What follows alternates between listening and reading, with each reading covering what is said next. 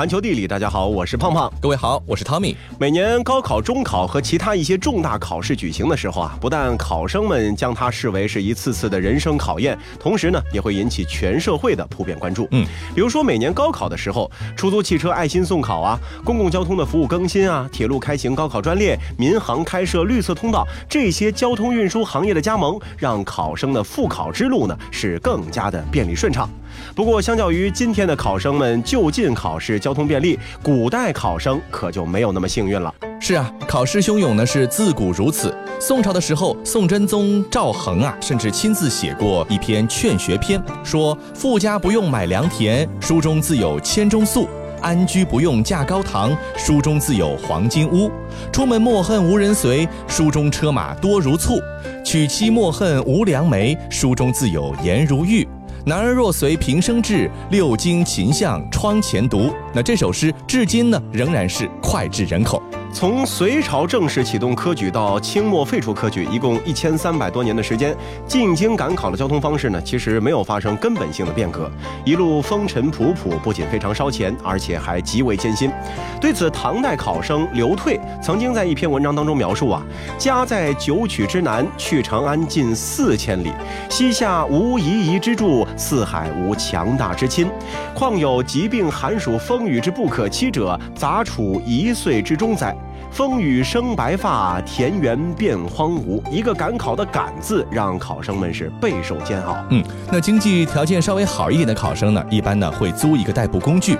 比方说唐朝诗人贾岛，他初次参加科举考试，从老家河北到幽州的范阳县，也就是今天的河北省涿州市，前往西安。一路上呢，他常常会租一头毛驴。抵达长安之后，贾岛呢曾经寻访好友李宁，结果呢未遇，于是呢赋诗一首。其中就有那句著名的“鸟宿池边树，僧敲月下门”。这句诗到底是“僧敲月下门”好，还是“僧推月下门”好呢？僧推，僧敲，敲推推敲。前面的人让开让开，这是金兆尹韩愈的车队，无关人等速速回避。哎，说你呢，怎么还不走啊？前面是怎么回事啊？哎，大人，有个书呆子在前面不肯走。你叫什么名字？在下姓贾，单名一个岛字。哦，贾岛。哎。你为何在此拦我车驾呀？呃，回大人的话，在下并非有意冲撞，而是在思考一句诗。哦，哪句诗？说来听听。我这上句是“鸟宿池边树”，这下句想了半天，没想好究竟是“僧敲月下门”还是“僧推月下门”。啊，依我看啊。敲更好，夜深人静，敲更能引起人的关注，也带着清晰的响声，朦胧之中更显意境。敲好，敲好啊！嗯，这么一来，我也觉得还是敲好。多谢，多谢大人。那这个呢，就是著名的推敲之由来。可惜的是啊，即使受到了韩愈的赏识，贾岛依然是仕途坎坷，多次赶考都是名落孙山。嗯，那对于普通人来说呢，赶考之路之艰辛呢，远非今人所能想象。除了沿途的各种意外和危险，恐怕距离呢，就是许多考生面临的最直接的一个难题。比方说，以前有一个四川合川人丁志堂，曾经参加光绪十五年，也就是一八八九年的会试。光绪十四年的时候啊，提前一年，十二月二十日，他呢就从家中出发，坐船到了重庆，二十三日转船前往上海，二月初七呢是终于到达了北京，前后耗费一共是四十七天，四月二十六日考试完了，他原路返回，七月份才回到重庆，从离家到返家前后呢一共耗时了八个月，在远行坐高铁、乘飞机的现在的我们来看啊，这简直是不能忍受的。很可惜呀，即使是费银数百，最终呢还是如泥牛沉海，毫无消息。那不管距离远近啊，骑马或者坐马车赶考呢，应该算是古代最快的赶考方式了。嗯，但是，一般啊，这只有少部分考生才能够享用得上。比如说，唐朝出生官宦世家的白居易，二十七岁的时候，白居易策马进都城赶考，成为了十七名新科进士中最年轻的一个。为此，兴奋的一夜无眠，意气风发，写下了名篇《登第》。而清朝顺治年间，考生的条件呢比唐朝呢是好了很多。为了鼓励举子参加考试，朝廷呢补贴每人十两至二十两银子当路费，同时呢还可以领取一块火牌。那么他能够在沿路的驿站免费租用马车，马车上呢插着标有礼部会试的黄旗，那遭遇到土匪强盗呢就可以保平安了。不过骑马进京赶考也有很大的风险。明代有记载说，入京师赴省试，过桥坠马，右臂就脱。那昏迷不醒之际，幸好有路过的良医救治，五日复长，遂得复试。可以说这一路赶考呢，也都是惊险万状的。其实啊，幸运的考生毕竟还是少数。长期伏案苦读，本来呢就缺乏锻炼，弱不禁风。赶考路途又远而险，不少人啊还没有踏进考场就死在路上了。也正因如此，送考时的离愁别绪往往是格外浓烈。十年寒窗，重榜落榜的情绪更是天差地别。唐朝诗人孟郊屡考不中，曾经写下了“在下地，大道苦水”。一夕九起街，梦短不到家。两度长安陌，空将泪溅花。后来终于登榜，立马笔锋一转，写下了《登科后》：昔日龌龊不足夸，今朝放荡思无涯。春风得意马蹄疾，一日看尽长安花。那不论是古代还是现代，考完试的考生们呢，都需要来一次彻底卸下重担的狂欢。可要论考后撒欢最疯狂的考生，却来自看似高冷淡定的挪威。而且，挪威高中生们的狂欢啊，从考试之前的五月份就开始了。世界真奇妙。在挪威，初中毕业之后，学生可以选择职高或者普高，然后再升入大学或者学院。由于教育资源丰富、质量很高、选择面广，所以挪威学生并不会太担心高考。挪威最著名的大学包括了奥斯陆大学、贝尔根大学、挪威科技大学、挪威经济学院，水平都是杠杠的。而且，挪威人上大学不用花学费。一九零三年，挪威从瑞典获得独立之后，传统的毕业生狂欢呢也就应运而生了。这样的传统最早可以追溯到一九零五年。那近年来啊，狂欢已经持续的开始升温。大约十年前，奥斯陆西部最富有的地区呢，开始出现了一种叫做流行巴士的热潮。同学之间的狂欢竞争呢，也是相当激烈。渐渐的，这种时尚也开始在挪威全国的其他地区流行了起来。挪威高三毕业生的庆祝活动啊，其实从每年五月初就开始了。挪威街头到处都可以看到身着红色、蓝色或者绿色、白色吊带裤或者是连体衣的高中生。那颜色不同呢，是根据专业不同而划分的。比如说，去高等学府继续深造的，一般呢是穿红色；学农业的是穿绿色；学经济的穿蓝色；穿白色的是学体育的。他们每天啊都必须要穿上这身衣服。有的人衣服上呢会写上自己的电话号码，或者呢是贴一些张扬个性的布贴。嗯，那更让人惊讶的是，挪威很多学生从高中入学的时候就已经在策划这场毕业大狂欢了。大多数挪威学生会集资购买一辆巴士或者是敞篷车，然后自己设计涂鸦，再装上扩音喇叭，而这辆流行巴士呢，最后就会成为他们狂欢的一个主要阵地。平均啊，每辆巴士可供十到二十五人使用，但是花销也不菲呀，可能会达到十二万美元左右。精致一点的孩子们呢，还会集资办一场演唱会，包括灯光、烟花，甚至是迷你舞池，花销啊最多可以达到三十五万美元。最大的音乐节在一家主题公园举行。主题公园将会变成为期三天的音乐会场地，届时呢，大约一万三千五百名毕业生在场地出现，准备好不惜一切代价的狂欢。嗯，那请大家不要忘记啊，咱们刚才说了，这些狂欢活动呢，都发生在他们的毕业考试之前。还没考试的挪威学生们呢，就开始走上街头，没日没夜的进行狂欢了。到了五月十七日，挪威国庆节这天呢，狂欢呢是达到了最高潮。狂欢中的一个最重要的活动呢，就是大冒险。这个活动项目包括疯狂饮酒、穿着面包做的鞋一整天、用啤酒来洗头等等等等。那听到这儿，很多人可能会想了，这爸妈会同意孩子们如此疯狂的行为吗？是啊，其实啊，大多数人高中毕业的时候呢，已经年满十八了，按照法律来说呢，都是成年人了，所以说他们可以随便喝酒，父母呢通常都是默许的，就当做是所有人的成人礼了。嗯，那这也确实就构成了非常挪威的一道风景线了。当然啊，这个狂欢之后呢，他们还是得乖乖的回去参加毕业考试，毕竟啊，这个毕业证还是需要的。在考试结束，毕业旅行就开始了。挪威呢，作为一个户外旅游资源极为丰富的国家，毕业旅行的选择目的地呢也非常的多。但是有几处鲜为人知的挪威好去处呢，就是特别适合进行毕业旅行的年轻人们。比如说奇迹石，在吕菲尔克的谢拉格山上的奇迹石呢，也许是挪威最适合拍照的自然景点。但是许多人可能不知道，在斯沃尔维尔也有一块低配版的奇迹石，而且和谢拉格山相比啊，斯沃尔维尔奇迹石徒步的危险系数更低，但是同样非常适合拍照。嗯，第二个推荐大家可以进行毕业旅行的地方是布伦讷鱼松。布伦讷于松郊外呢有一处自然奇观，几个世纪以来吸引了全世界的地质学家们前来一睹其风采。自然奇观呢就是山上的一个大洞，如果你运气足够好，还能够看到阳光穿过洞照射过来的奇景。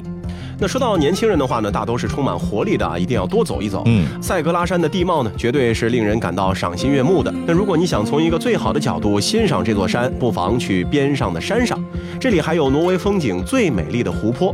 无论是现实中还是照片里，淡蓝色的湖泊都是非常的养眼。如果你足够有勇气，脱光衣服跳进冰冷的湖水中，好好刺激一把，相信也是青春最好的记忆。Take me to a different place where love is not illusion based fear is just a word they can't define.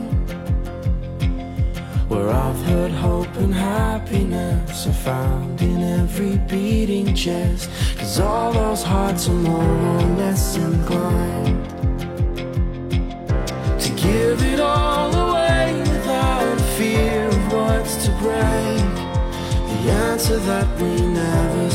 to find. The hand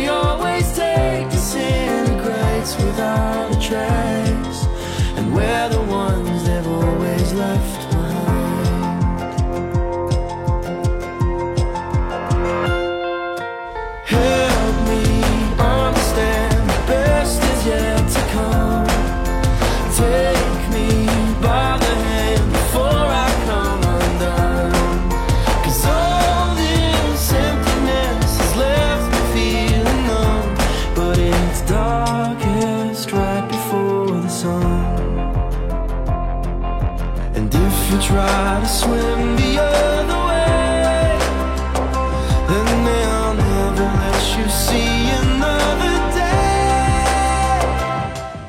But I've been there before. I've been a soldier in this war.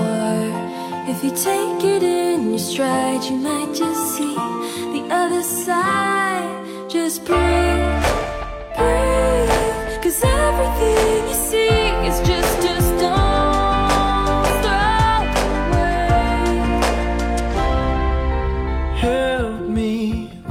understand the best is yet to come.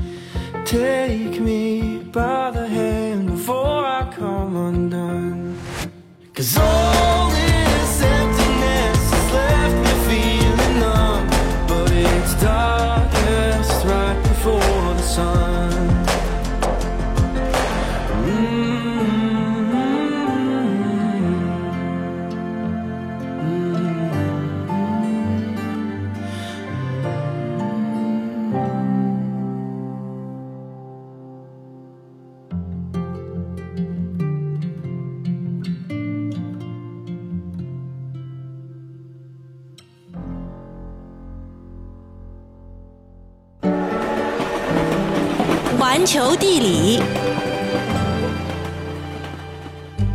回到环球地理，大家好，我是胖胖。各位好，我是 Tommy。提到挪威啊，除了美景之外呢，相信不少人的脑海当中还会浮现出另一个标签，那就是鼎鼎有名的三文鱼。嗯，不过很少有食客在大快朵颐之余会知道，在美味背后，这些三文鱼和他们的同胞每年秋季会跋涉三千公里，逆流而上，跨过山和大海，穿过人山人海、天敌险阻，只为回到出生的山涧溪流，遇见命中注定的他，繁衍生息。我曾经跨过山和大海，也穿过人山人海。我曾经拥有着的一切，转眼都飘散如烟。可以毫不夸张地说啊，三文鱼是湍急山涧里无上的王者，他们用壮观的洄游，谱写出了自然界富有传奇色彩的无上史诗。行走小百科。三文鱼这个名字源于它的英文名 salmon 的音译。根据词典的解释，广义上的三文鱼并不特指某一类鱼，而是泛指具有类似形态的洄游习性的鲑鱼，主要包括尊属和麻哈鱼属，有时呢也泛指整个龟亚科。而狭义上的三文鱼特指大西洋鲑，也就是我们在日料店吃到的那种三文鱼，也就是我们接下去节目的主角。大西洋龟呢，是由著名的分类学之父林奈于1758年命名。它的属名在拉丁语中的意思是上升，即代表其在洄游过程中逆流而上、飞越瀑布时出色的跳跃能力。种名呢，则是来源于拉丁语中“飞跃者”这个词。由于其洄游习性，人们在欧洲北部北大西洋海域、欧洲北部和北美洲东部的河流山涧都能够看到它们的身影。大西洋龟所在的龟科鱼类呢，是一个相对原始的类群，因为有着美丽又美味的鱼肉和鱼卵，欧洲人呢称它们是鱼中之王。事实上，鲑鱼们在鱼类中呢并不强势，它们在和其他同类的竞争中呢可谓是节节败退，残酷的打压让它们苟且于深海、山涧和寒冷的水域。但是顽强的鲑鱼们并没有就此消沉，反而在恶劣的环境里展现出了惊人的适应力和多样性。甚至同一种鱼，包括形态结构、习性、寿命等，都会比某些其他鱼类的属间的差异还要大。由于生活习性的不同啊，大西洋龟的种群呢被划分为了洄游型和陆风型。洄游型顾名思义就是会进行溯河洄游，陆风型呢则是因为地貌变化等历史原因留在了淡水中，并终生的生活在淡水里。洄游型大西洋龟的活动范围可以说是非常广泛。历史上，从大西洋北部到俄罗斯的白海，再到地中海沿岸的葡萄牙，均有大西洋龟分布。海中分布半径大于四千公里，因此它们又被称为环球旅行家。而陆风型的大西洋龟则生活在大西洋沿岸的淡水湖泊中，它们同样有着类似海洋种群的洄游行为，只不过它们的洄游呢是在湖泊深水处和浅水处的索尔场或者河流的支流间进行。陆风型大西洋龟的体型呢相对比较小一些，成体平均体重呢也就在三到四千克，最大体重呢是十千克，体长在二十到六十厘米。而洄游型大西洋龟的成体平均体重呢有四到二十千克，体长呢达到五十到一百厘米。海水中捕获到的大西洋龟最大个体重达三十八千克，而最重的大西洋龟却是在苏格兰的洄游时被人们捕获的，这个体重达到了惊人的五十一点五千克。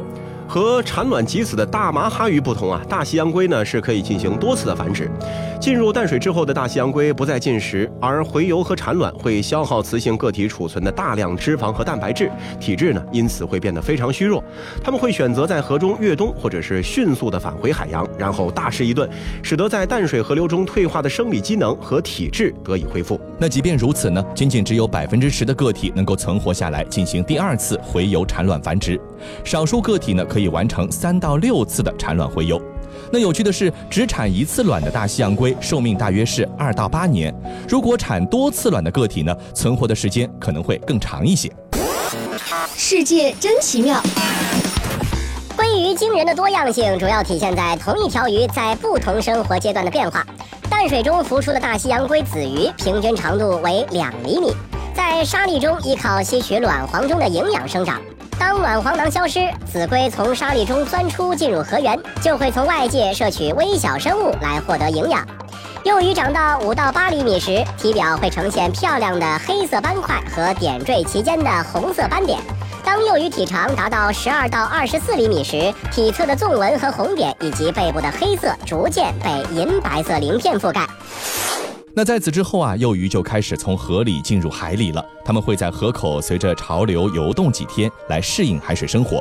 之后呢，幼鱼就会到沿海的索尔区摄取浮游动物，并且逐渐摄取甲壳类、异足类和乌贼等等动物。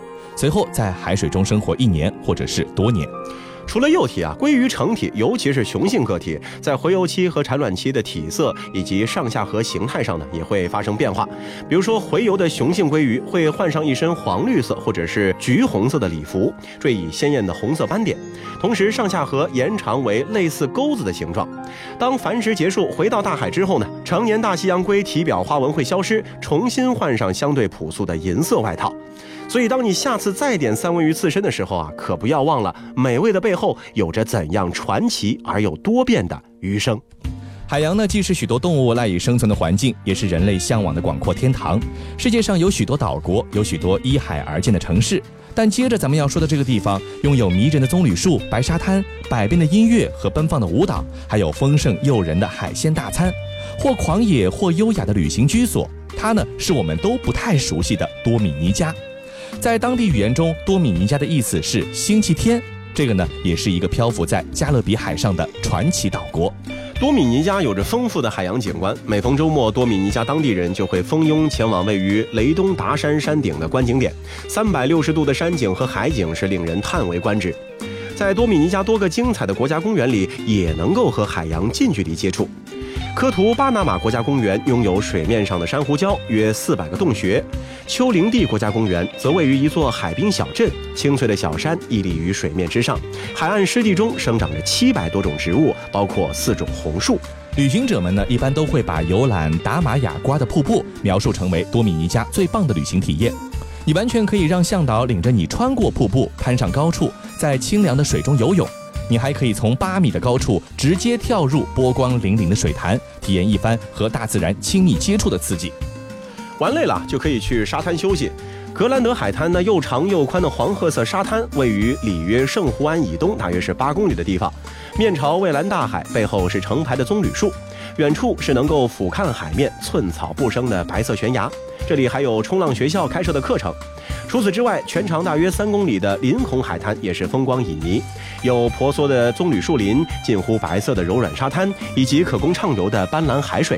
海滩西侧的小河也是戏水的理想场所，有几家海鲜餐馆出租沙滩椅，很适合在海滩上打发白天的时光。如果说你喜欢潜水，那一定要去苏沙亚走一走，它被看作是北海岸的潜水天堂。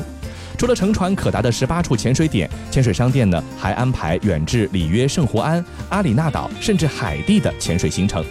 苏沙亚的四处最佳潜水点适合各种不同水平的潜水爱好者。三岩石深十七米，有三处巨大的珊瑚甲，适合新手。机场围墙深二十一米，有小的洞穴，适合迅速下潜。珊瑚花园深二十四米，拥有扇状珊瑚和管海绵的景观。而金字塔呢，深十八米，布满了海沟、海底悬崖，非常适合游泳。那除了我们刚刚提到的那些美丽的自然美景啊，多米尼加其实也有着丰富的人文景观。美洲大陆现存最古老的美洲大教堂，它的奠基石呢是哥伦布的儿子迭戈·哥伦布于一五一四年安放的。许多建筑师都参与到了建造过程中，因此教堂拥有哥特式拱顶和罗马式拱门，内部装饰却是巴洛克式。位于美洲大教堂旁边的哥伦布公园也是历史悠久。公园内有几棵树和一尊巨大的哥伦布雕像。多米尼加的本土文化呢，也是非常的具有特色。莫朗格是多米尼加的特色舞曲，从你抵达到离开，音量巨大的莫朗格舞曲呢，会一直回荡在你的耳边。这种舞曲的节奏感很强，采用二四拍或者四四拍，充分体现了多米尼加人的舞蹈天赋。但使莫朗格舞曲与众不同的是传统乐器的使用，以及他们在二拍或者四拍结构中的合奏。演奏时通常使用的乐器包括一种叫做坦博拉的双面鼓、吉他、小型脚踏风琴和龟拉。龟拉呢是一种金属乐器，使用金属棒或者塑料棒刮擦来发出声音。如果莫朗格算是城市音乐的话，巴恰塔呢就是这里的乡村音乐，表现的是穷乡僻壤中的爱情和心碎。二十世纪中期，巴恰塔诞生于最穷苦的地区，用西班牙吉他弹奏出的舒缓而浪漫的旋律是它的特色。巴恰塔一词呢，最初指的是乡村地区随意、有时显得低俗的后院派对，后来在圣多明各的简陋酒吧里开始演奏。嗯，此外啊，起源于古巴舞蹈的萨尔萨，在加勒比海地区呢也是广为流传的，在多米尼加更是人气火爆。在二十世纪六十年代中期，多米尼加的长笛演奏家、作曲家和音乐人约翰尼·帕切科创立了一家公司，专门录制这种热带拉丁音乐。如今呢，也已经成为了多米尼加的一张文化名片。好了，以上就是本期节目的全部内容。如果说你喜欢收听的话，非常欢迎大家来订阅我们节目的专辑。本期节目就是这样，我们下期再见。